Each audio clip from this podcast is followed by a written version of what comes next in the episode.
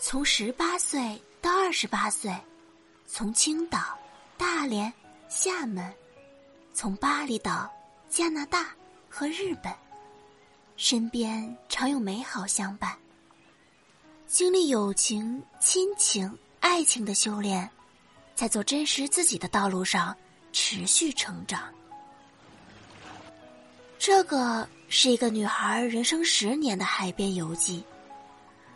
不要总是说着好想看海啊，要的就是立刻出发去看海。才不要什么想看海，要的就是去看海。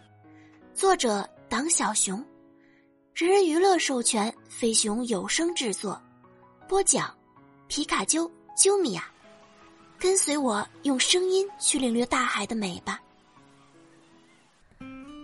第三章，第三个故事。海带、贝壳、青岛生皮和未曾谋面的石老人。考试失利，而回家的车票还在两天后。因为在预设中，我应该是参加完初试和复试才返程的。突然多出两天的相处时间，打得我老爸措手不及。这要说到一个家庭中妈妈的角色有多么神奇。有次朋友聚会。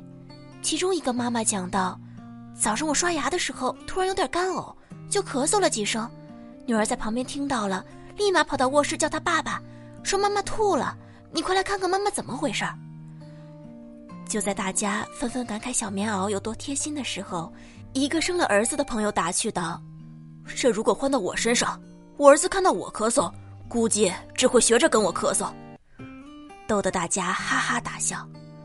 不说普通的小男孩，即便是暖男，发挥小棉袄的贴身作用，可能也只有三成的功力吧。细想来，如果男孩是三口之家，大概率爸爸和儿子也是说不到一块儿去的。儿子对老爸说的最多的一句话，估计是：“爸，我妈呢？”而如果是女孩的三口之家，父女之间的关系往往也很微妙。爸爸是世界上最宠女儿的人。拿在手里怕磕了，含在嘴里怕化了，用尽所有的力量保护她不受伤害。但女儿难免是更疼妈妈，跟妈妈更亲近的。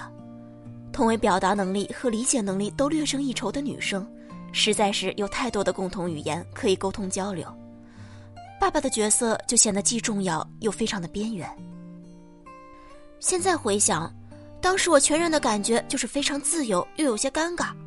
自由是因为脱离了老妈的魔爪，可以随心所欲，而且不用上学。尴尬是因为好像跟老爸也没有什么好玩的。估计老爸也发现了空气中的一丝丝安静，就提出，那不如到海边散散心吧。他心里大概觉得这次考试失败的打击对我的心情影响很大，所以我才一直都不怎么说话吧。到了海边，三四月份的青岛还是冷冷的。游记的海边的游客寥寥无几，稀少的人烟也多来自于当地的居民。又因为山东话和河南话的相似感，我俩也像周末出来散步遛弯的居民，只是身边缺了一只狗狗。为了舒缓心情，老爸打开了话匣子，开始给我讲那些山东的历史故事。这是老爸一直以来开始交谈的切入点。他非常喜欢历史、军事和政治，非常博学却很低调。故事总给我和老妈讲，而我俩恰好是完全听不进这些的，但他也总是讲得津津有味儿，一遍又一遍，从来也不厌烦。这是我们家一种奇特的感情交流方式，虽然没有言语上的双向贯通和思维上的双向碰触，却充满了爱意和双面流动。一面是展示体贴，另一面是全然支持。听着听着，我走了神，为了转换思路。试着开始想与青岛有关的东西，在脑子里搜刮了一遍对这个陌生城市的认知。最好奇的是电视里看到的夜市场景，当地人聚在一起吃大排档，用学校里见过的装热水的桶来装青岛生啤，打开水管就可以接啤酒，拿着高高胖胖的啤酒杯接满大半杯，被啤酒挤压出来的啤酒花厚厚的盖上一层。超标的供应量，感觉就是非常的豪放又非常的有趣。我跟老爸说，我想喝青岛生啤。这个传统的男人第一反应是，那不是个小孩子该喝的东西，唠叨了一句，直接拒绝了我，接着讲起了我听不进去的历史故事。我转头看向海，有几个阿姨一步步的往海里走着，穿着连体连鞋的雨衣，背着竹篓。我好奇的目光随着他们越走越深，渐渐的，他们上半身都淹没在了海里。接着，他们弯下腰开始捞东西。没多大一会儿，他们怀里抱着满满的墨绿色生物走回了岸边。仔细一看，原来是海带。我还是第一次看到这么完整的海带。平时吃的海带都是像宽粉一样一条条的，或者零食麻辣海带丝，锯齿形状的。未加工的海带超级大一片中间厚，四周薄。刚捞上来的时候，闻起来腥味很重。一个男孩在岸边接过阿姨他们打捞过的海带，一片片清洗垒好。看到我看得出神，挥手叫我一起。从未跟陌生同龄人社交的我。害羞的只能笑了笑，然后摇了摇头，低下头假装捡贝壳。现在想起来还觉得挺有意思的。用流行的话来说，当时我怕是什么社交恐惧症吧，总是用着一副很酷、爱谁谁的架子，假装谁都不爱搭理，其实就是害羞加害怕的要死，不知道怎么跟不熟悉的人交流，在相熟的朋友面前却是一个总爱疯脱了形的话痨。说说笑笑个没完没了，总被大家说是段子手、开心果。后来念传播学，学到一门 interpersonal communication 的课的时候，老师细致的讲解了从另一个维度来看性格，什么是内向，什么是外向，是我目前仍然超级赞同的解读方式。性格不只是表象，更是一个人与世界和自己相处方式的外化。外向的人比较热爱社交，从不惧怕陌生，在与他人的频繁互动中，能够获得巨大的快乐和能量。就像聚会时最嗨、最能玩到最晚的那个人，凌晨四五点钟睡觉，可能第二天还有充沛的精力接着嗨，从不疲惫。